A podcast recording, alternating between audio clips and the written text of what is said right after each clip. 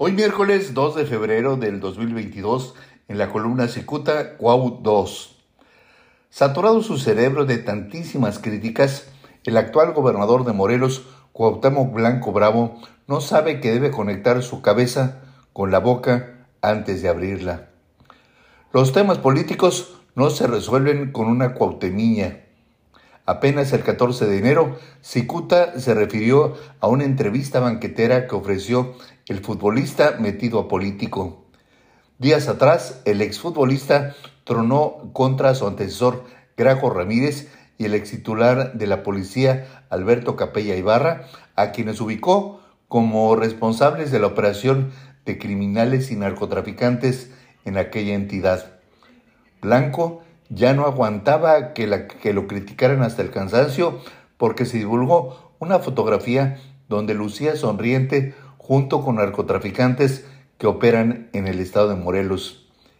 El ahora gobernante solo atinó a decir que no los conocía y se justificó al señalar que muchas personas se acercan para tomarse fotografías.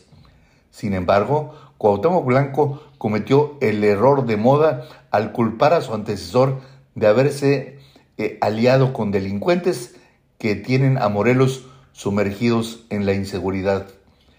Aunque habrá morelenses que le den la razón, lo cierto es que Blanco abrió la boca sin reparar en la gravedad de estas.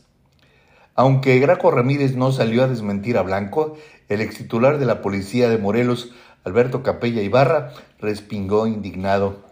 Capella aprovechó los medios y tundió a Blanco con adjetivos impublicables.